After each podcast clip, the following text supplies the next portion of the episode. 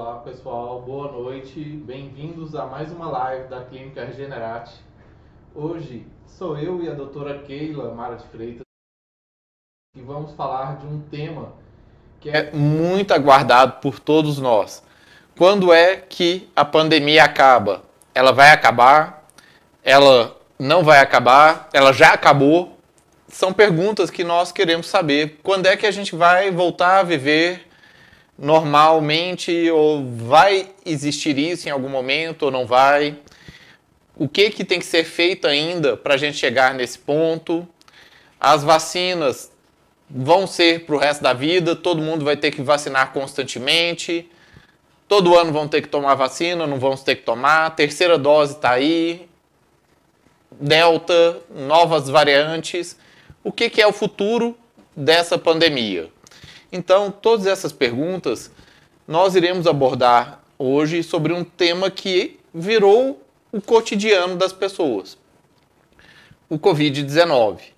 Graças ao trabalho da ciência e da humanidade e da aplicação das vacinas e de medidas de é, distanciamento social, uso de máscaras, nós conseguimos reduzir o número de contágio e de mortes. Mas, ainda assim, são 500 pessoas morrendo por dia de Covid. E quando você pensa assim, vai abaixar, vai abaixar, vai chegar no finalzinho, aí vai dar uma subidinha de novo.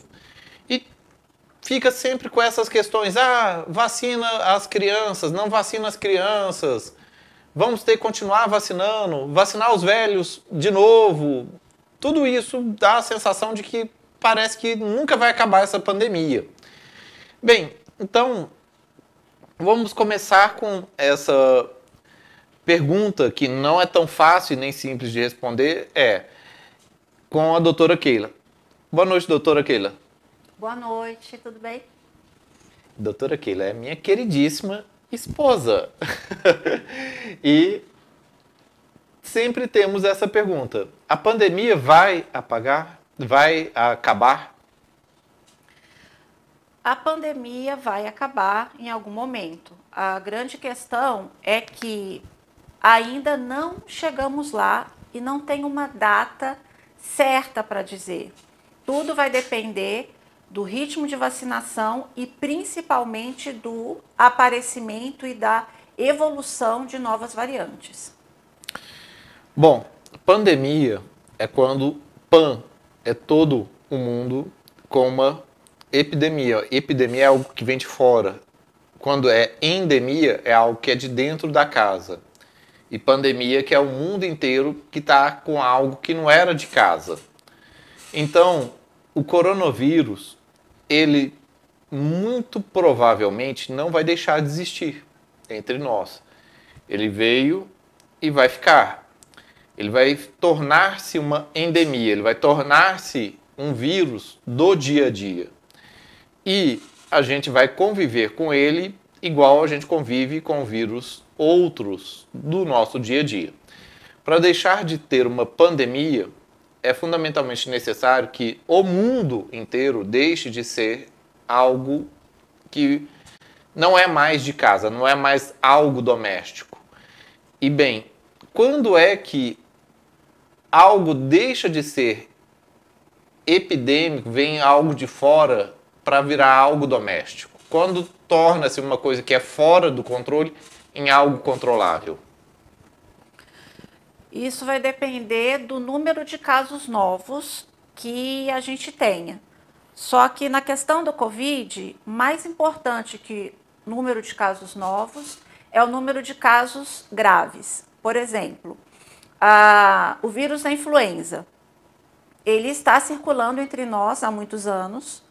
É, tivemos uma epidemia há alguns anos atrás. A última foi quando a, a variante que vinha dos Estados Unidos se adiantou e chegou mais cedo aqui para a gente. Então, pegou, pegou as pessoas ainda sem a vacinação daquele ano. É, mas, no entanto, não é um problema do dia a dia. A gente vê casos de pessoas com influenza e, eventualmente, vê até algum outro caso grave. mas não chega a chamar atenção, não chega a ser um problema de saúde. No caso da Covid, tem fatores importantes aqui. Um, é, nós viemos de meses, estamos há mais de um ano, passando por um problema que até então nós nunca havíamos passado, que é o mundo inteiro viver ao mesmo tempo um problema de saúde pública. Né? A gente acabou se relacionando e vendo que aquilo que acontece lá do outro lado do mundo não está longe da gente, que é, chega com muita facilidade. Bem, com relação ao Covid especificamente, não é importante apenas o quadro agudo da doença. Por quê? Em outras situações, geralmente a pessoa, em alguns dias, a grande maioria delas, em alguns dias, ou ela evolui para alta hospitalar, ou ela evolui para óbito, como no caso de dengue grave, o próprio influenza, entre outros. No Covid, não. É uma coisa bastante especial dessa doença, que os quadros graves, muitas vezes, são quadros arrastados. Seja por questão da própria inflamação que o vírus causa, seja por consequência de outras infecções que a pessoa acaba tendo em decorrência da queda da imunidade ocasionada pela infecção grave, pela inflamação grave. Uma das medicações que a gente utiliza para casos graves, por exemplo, são medicações que abaixam bastante a imunidade que é para diminuir o processo inflamatório e deixa a pessoa mais suscetível a infecções fúngicas, por exemplo. Esse é um ponto. A partir do momento que aquele quadro grave sobrevive, ele não rapidamente tem alta hospitalar. Ele fica com sequelas e muitas vezes ele fica naquele limite em que não chega a piorar a ponto de precisar ir para UTI, por exemplo, mas também não melhora ao ponto de já poder ir para casa. E assim, uma pessoa que sobreviveu ao Covid pode ficar meses e meses e meses no hospital. Que problema que isso leva? Que quando a gente olha para os casos novos hoje, a gente não está enxergando por to todo aquele rabo que ficou para trás, que são das pessoas que ainda estão internadas.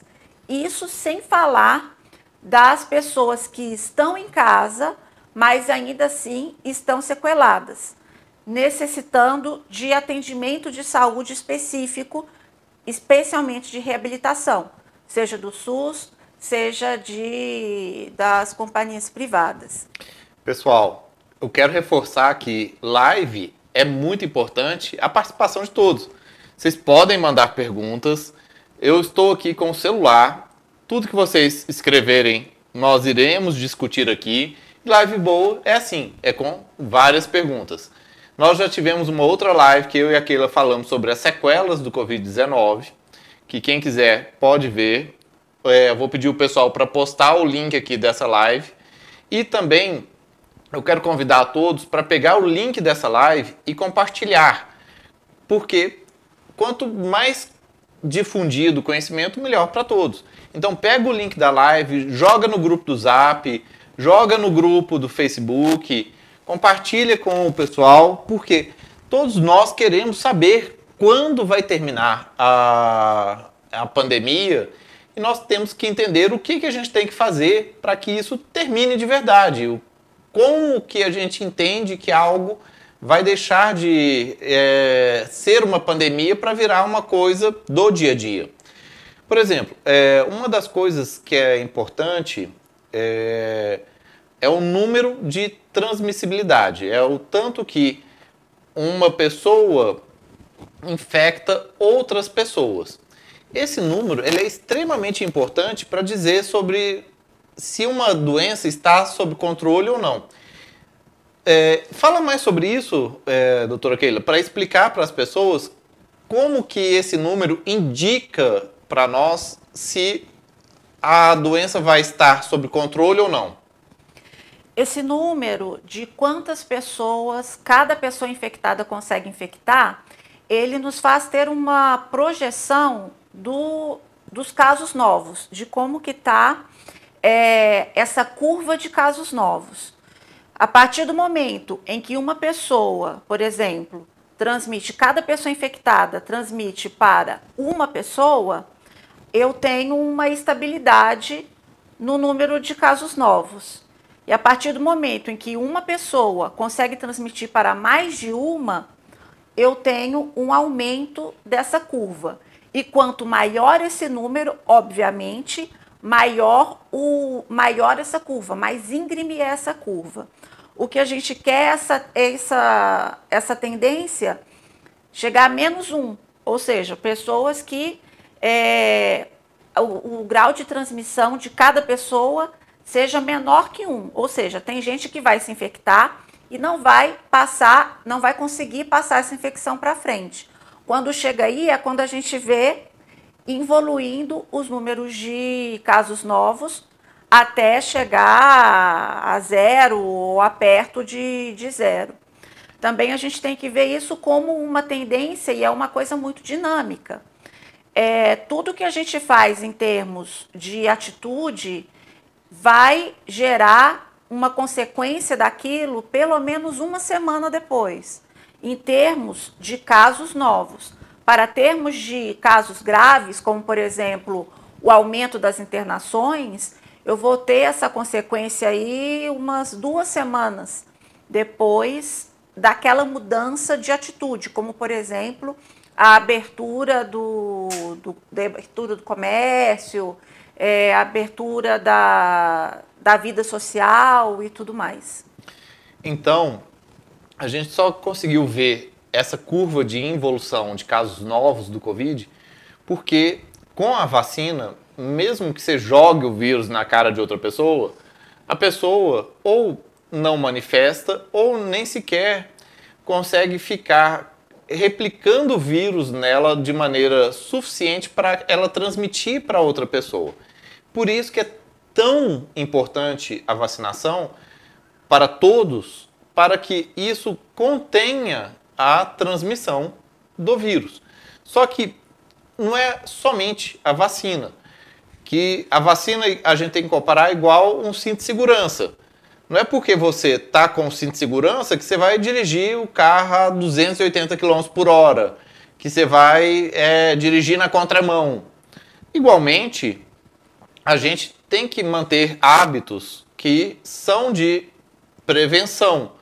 Porque mesmo que não a gente consiga reduzir esse número de, de casos, as variantes elas estão aí ainda e vão continuar dando trabalho e se der oportunidade para uma variante de um vírus, ela pode começar a crescer e crescer ainda apesar da vacina.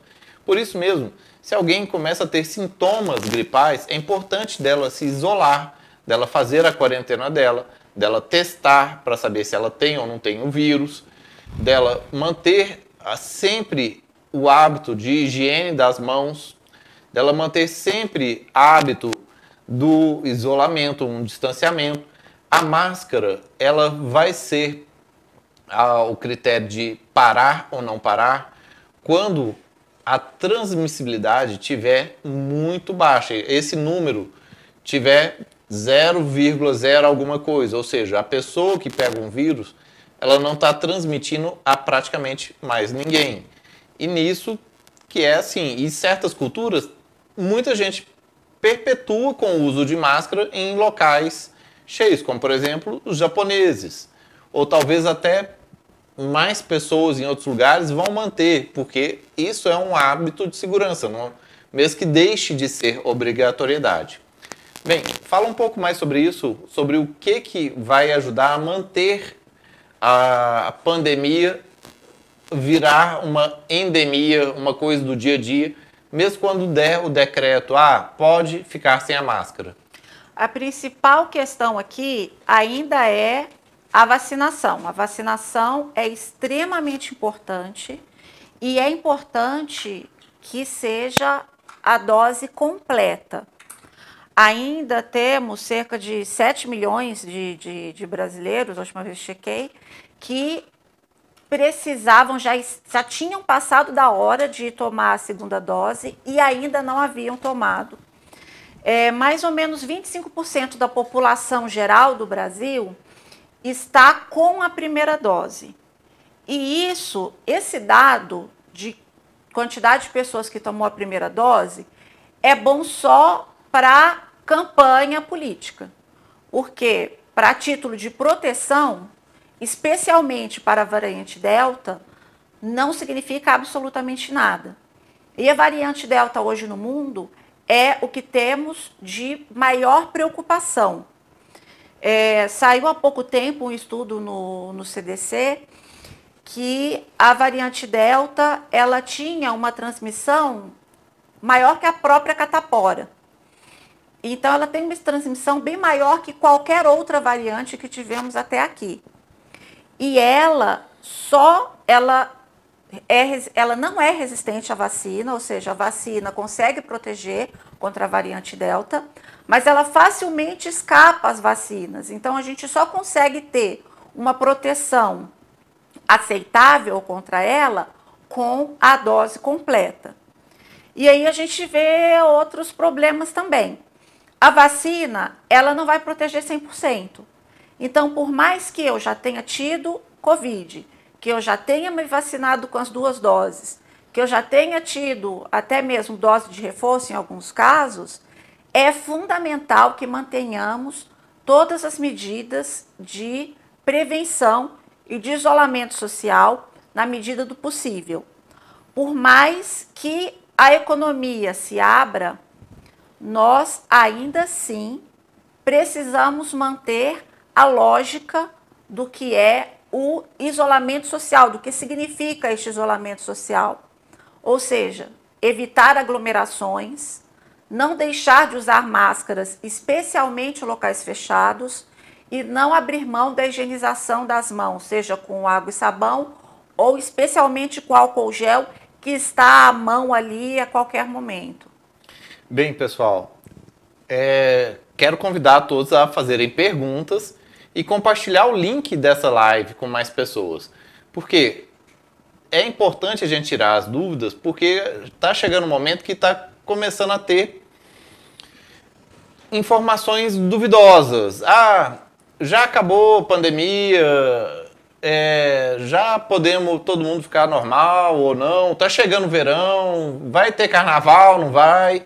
Então, todas essas coisas são importantes saber. A pessoa até quer saber se vai planejar uma viagem ou vai ter viagem, o pessoal vai aceitar pessoas é, de fora do Brasil, do Brasil em outros países. A gente vai poder é, ficar tranquilo com é, algum show, com algum evento.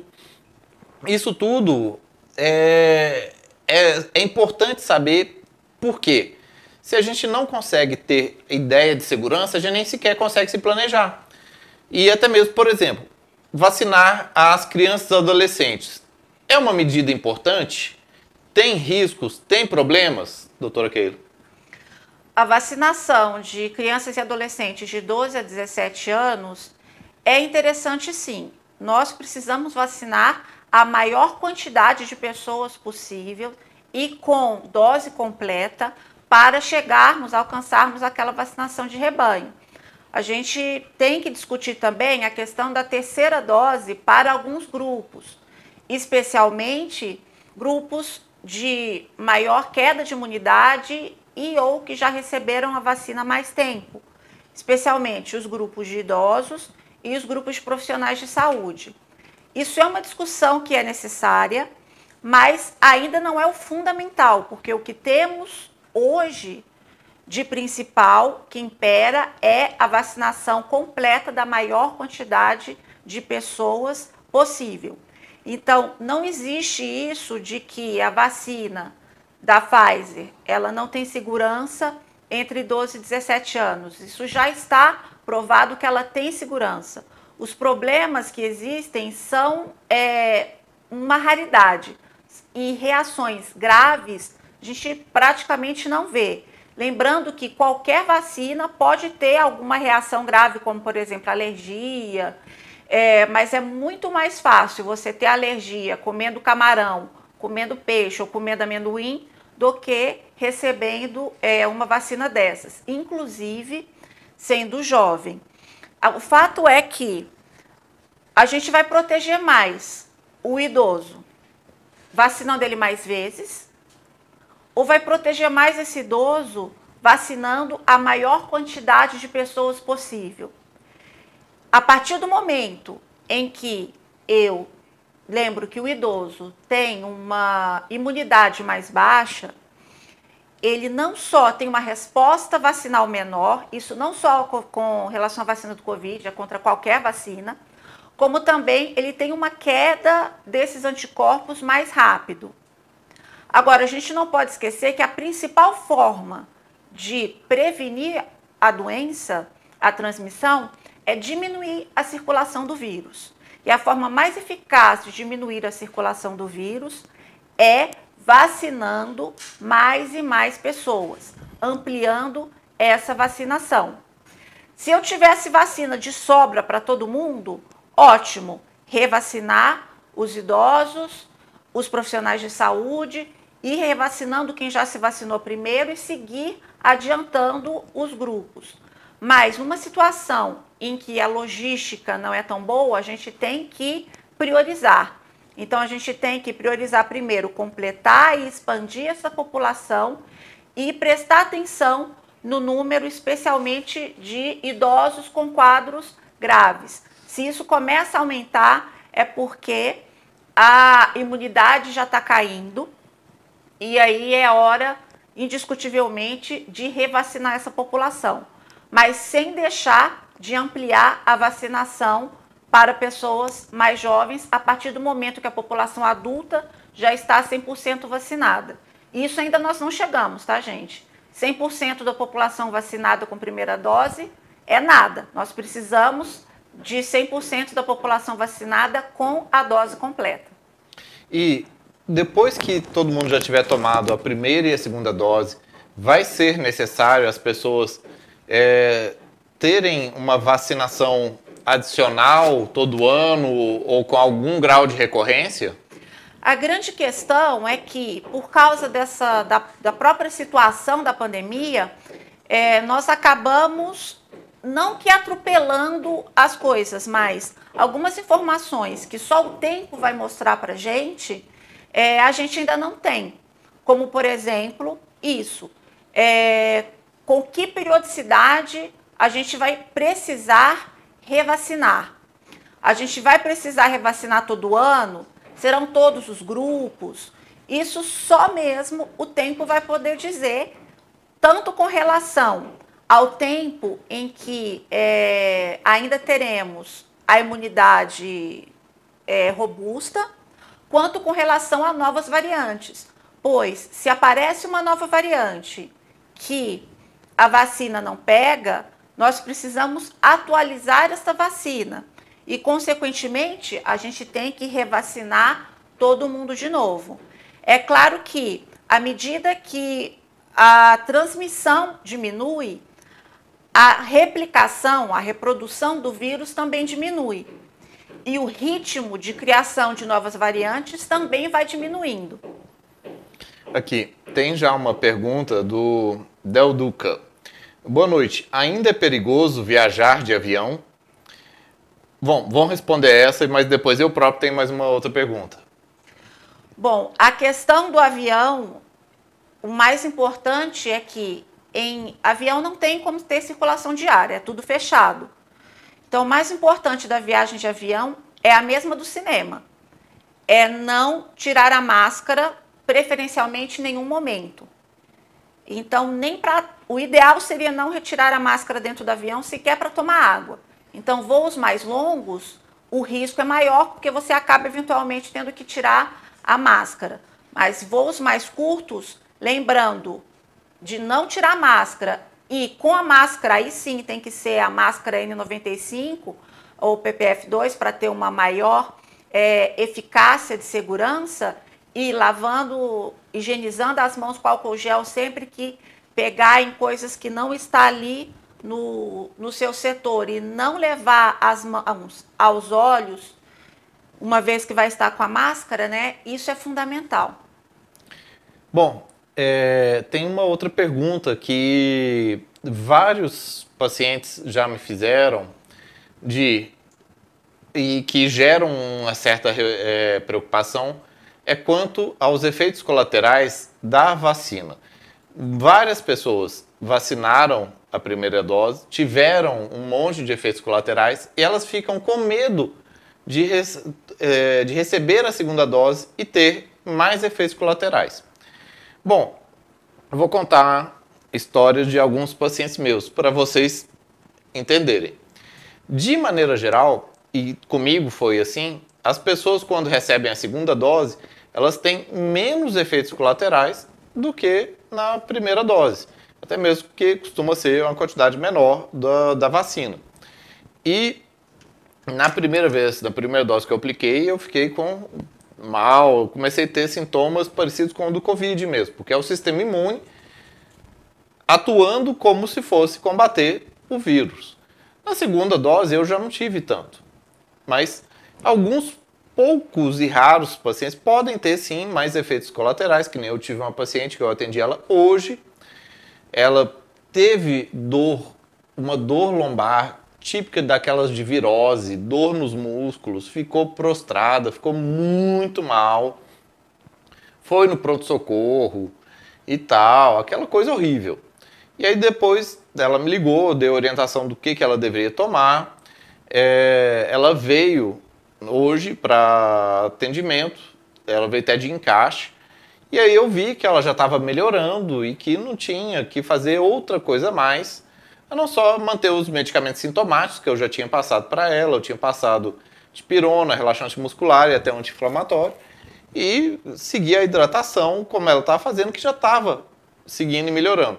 E ela própria diz, mesmo de tendo sofrido uma dor indescritível, uma dor péssima, horrível, ainda assim valer a pena tomar a segunda dose, porque é mil vezes pior ter o próprio vírus.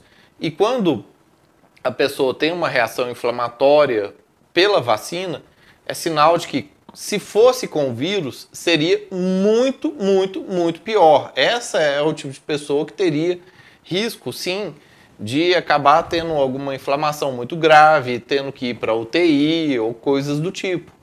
Porque é onde viria a atividade imune muito grande. Então, é, Keila, o que, que você fala para essas pessoas que têm algum receio de tomar a segunda dose? O que, que elas têm que pensar para entender o, qual que é o verdadeiro valor e como que vale mais a pena, sim, tomar a segunda dose do que não tomar a dose? A reação que a gente tem com na, numa primeira dose não tem relação com uma possível reação que possa ter com a segunda ou com a terceira dose. Eu posso ter na segunda dose menos reação que a primeira, ou não ter reação nenhuma com a primeira e ter com a segunda. Então, tanto faz. Mas o mais importante disso é a gente lembrar que a infecção sempre vai ser ter, sempre vai ser muito mais grave que a vacina, qualquer evento que a vacina possa causar. Então, com relação a efeito adverso, ou até mesmo complicação, que as pessoas muitas vezes têm medo de trombose, esse tipo de coisa, com a infecção em si, esse risco será muito maior. Então, por mais que a pessoa já tenha, inclusive, tido o vírus, é necessário ter a vacinação completa preferencialmente em casos gerais, com a mesma vacina com a qual se vacinou da primeira vez. Isso porque a gente ainda tem poucos estudos é, de eficácia com a mistura de doses, eficácia e segurança com a mistura de doses. O único estudo que a gente tem mais robusto falando a respeito disso é entre a Pfizer com a Pfizer e a AstraZeneca que mostra que tem uma resposta mais robusta misturar essas duas vacinas, ou seja, tomar uma vacina e depois tomar outra, que tomar as duas doses da mesma vacina, seja a Pfizer ou seja, a AstraZeneca. Então não é questão de a AstraZeneca é mais fraca que a Pfizer ou vice-versa. É que as duas é, juntas têm um efeito sinérgico e uma potencializa a outra tendo uma melhor resposta. E aumenta os riscos ter essa somatória de vacinas? Com relação à Pfizer e AstraZeneca, não aumenta risco de efeito colateral. Mas com relação a outras vacinas, a mistura de outras vacinas, a gente ainda não tem estudos fortes o suficiente para falar nem a respeito de segurança, nem a respeito de eficácia. Então, gente, mandem aí nos comentários perguntas, contem casos de pessoas que possam ter é, tido isso de tomar a primeira e não ter tomado a segunda, e o que, que aconteceu, ou por que, que ela não, é, não quis tomar a segunda dose, porque a gente tem que quebrar os preconceitos, os mitos e a desinformação agora. Porque se as pessoas não fazem a parte dela de se vacinarem por completo, todos nós estamos com o problema. O problema da não vacinação do outro implica diretamente na saúde de todos. Tanto a, vacinação sua como a de todos. Não é porque uma pessoa que está completamente vacinada, ela estando completamente vacinada, que ela está segura. Não. Se outras pessoas não estão vacinadas e está deixando circular o vírus, o vírus pode ficar mutando, mutando, mutando e acabar vencendo o esquema vacinal. E aí aquela pessoa que estava vacinada completa bonitinho acaba recebendo o vírus de outras pessoas que não fizeram toda a devida proteção e deixaram o vírus circular. Bom, é, vamos ver aqui mais perguntas. Doutor William, por que ainda estão morrendo tantas pessoas vacinadas? Bem, comenta aí, bem aquilo que eu falei inicialmente, a vacina, mesmo a vacina completa, ela não protege 100% Ah, só uma casos. pausa. Essa foi a Maria Anita, tá? Ela não vai proteger 100% dos casos, mas ela vai reduzir e muito é, o risco de ter quadros graves. Então, por mais que a pessoa vacinada ela possa ter a doença, ela dificilmente vai ter um quadro grave. Agora, o que acontece? Por mais que a proporção seja baixa, ela não é zero. E mai, quanto maior o número absoluto de casos, por mais que essa proporção se mantenha baixa, o número absoluto de complicações também vai aumentar, porque o número de casos é grande. Mas se a gente parar para ver as experiências que temos, por exemplo, os Estados Unidos, onde grande parte da população não tomou sequer uma dose. A maioria esmagadora dos casos graves nos Estados Unidos são de pessoas que não receberam nenhuma dose da vacina. Mais de 90% dos casos graves dos Estados Unidos são de pessoas que não receberam nenhuma dose da vacina. O que, que nós vemos hoje na prática?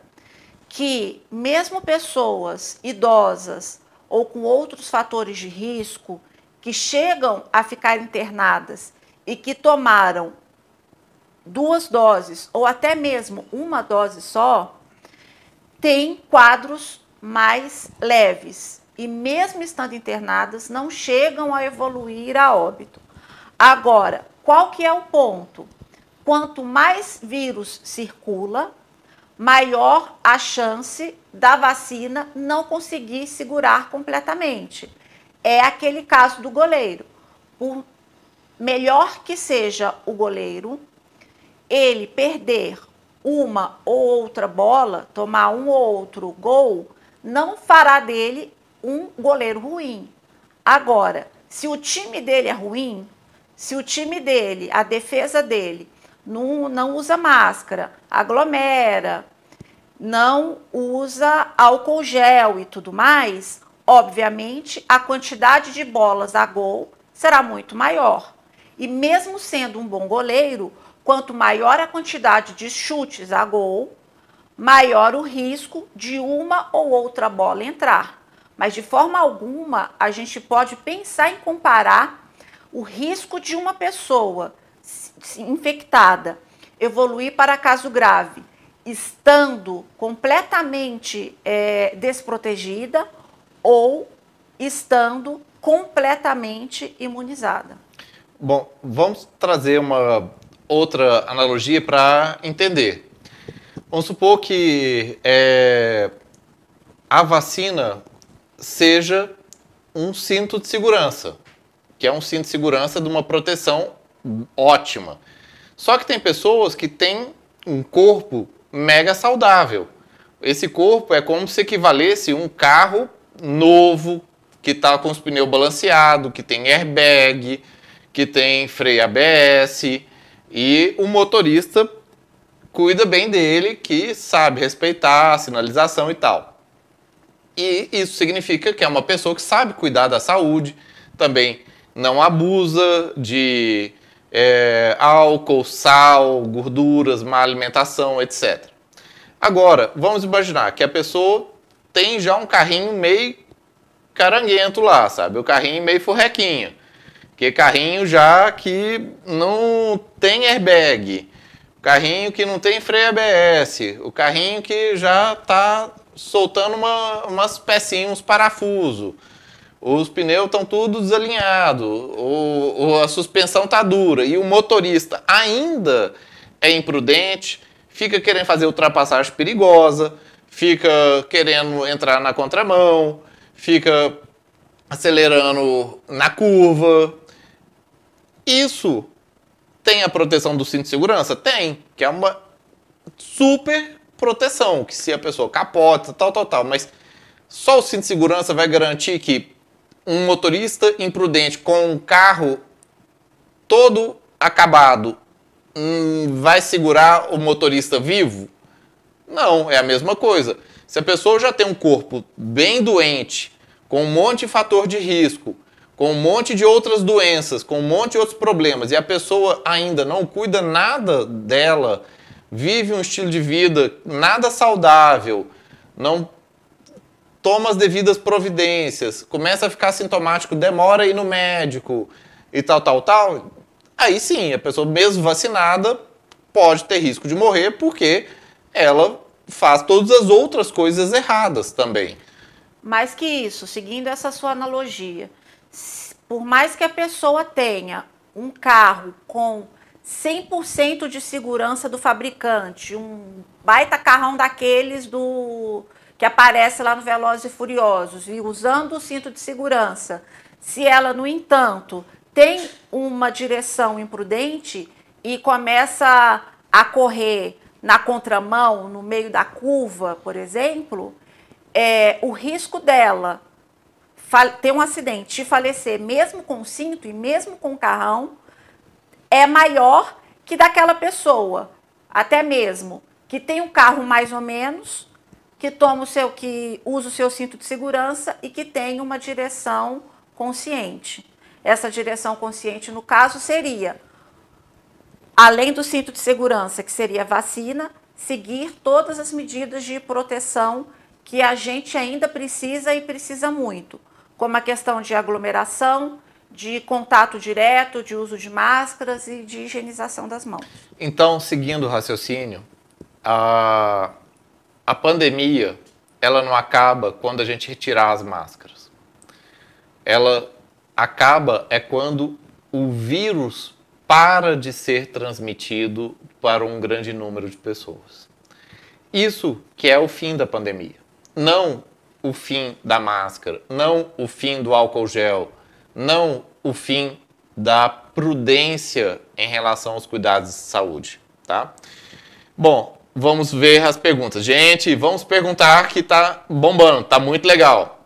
Ó, tomei a primeira dose, peguei Covid. Quando eu posso vacinar de novo? Eu tomei a Pfizer. Isso é o Túlio Lobo.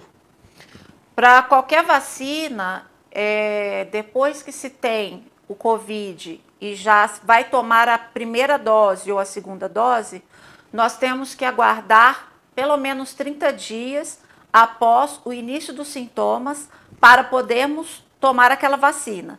Se já tiver passado da hora, por exemplo, ia dar a hora da segunda dose, antes disso, eu tenho que aguardar esse um mês para depois tomar, é, completar o meu esquema de vacinação.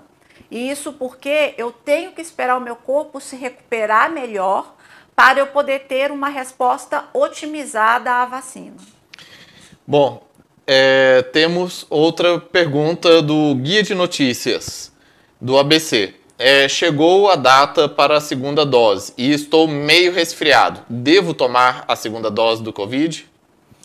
Depende do que seria esse meio resfriado. De forma geral, é, está contraindicado se tiver tendo quadro de febre naquele momento ou um quadro respiratório em evolução. Agora, se é aquele quadro estável, aquela rinite alérgica, uma tossezinha um pouco seca, que eu nem sei se é um vírus, ou se é do tempo, ou se é de ácaro, aí sim pode vacinar sem problema nenhum.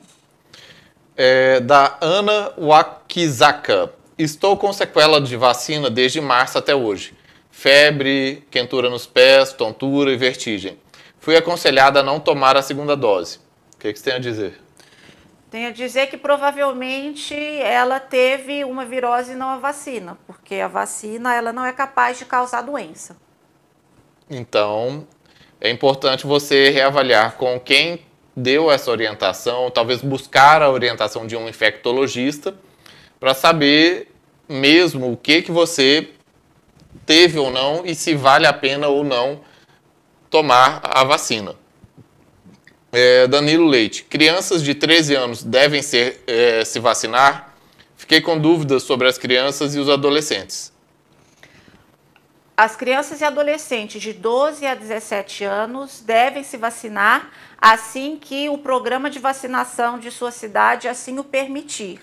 A vacina que hoje está liberada e provada segurança para esta população é a vacina da Pfizer. Maria Anita, tomei a primeira dose da AstraZeneca. Quero saber se posso tomar outra na segunda dose. A AstraZeneca tem que ver como que está a programação da sua cidade. A princípio, poderia se tomar a Pfizer ou até mesmo vice-versa. É o único caso em que a gente já tem certeza da segurança e da eficácia. Mas aí vai depender da programação da, da Secretaria de Saúde.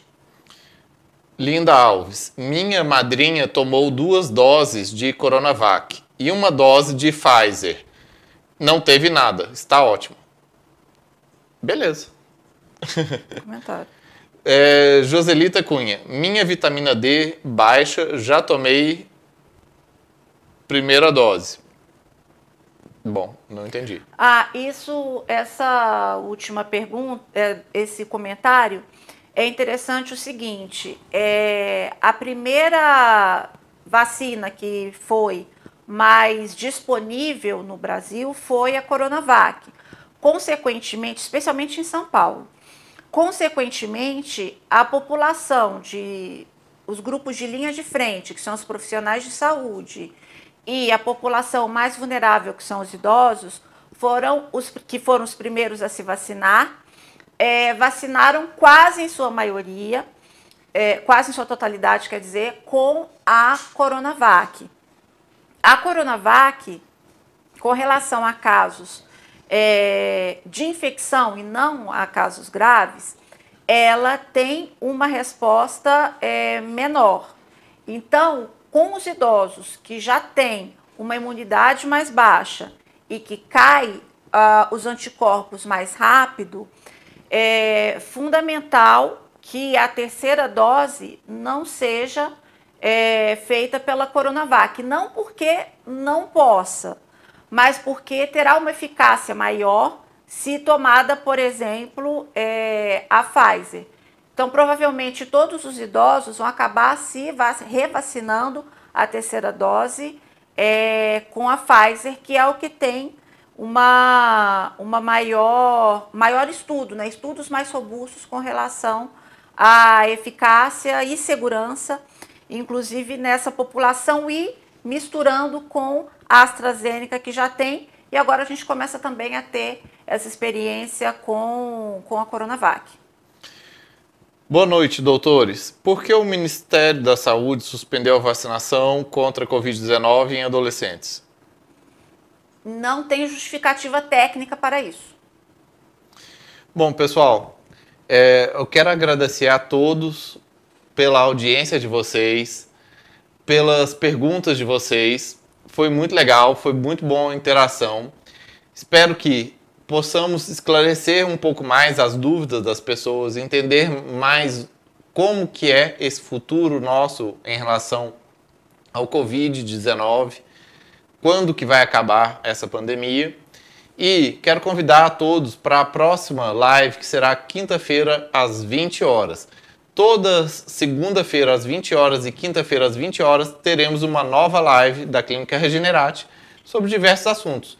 Envie as suas perguntas, envie as suas demandas, envie eh, os temas que vocês desejam ver e ouvir aqui para que a gente possa debater e vocês tenham a oportunidade de tirar dúvidas com especialistas. Boa noite.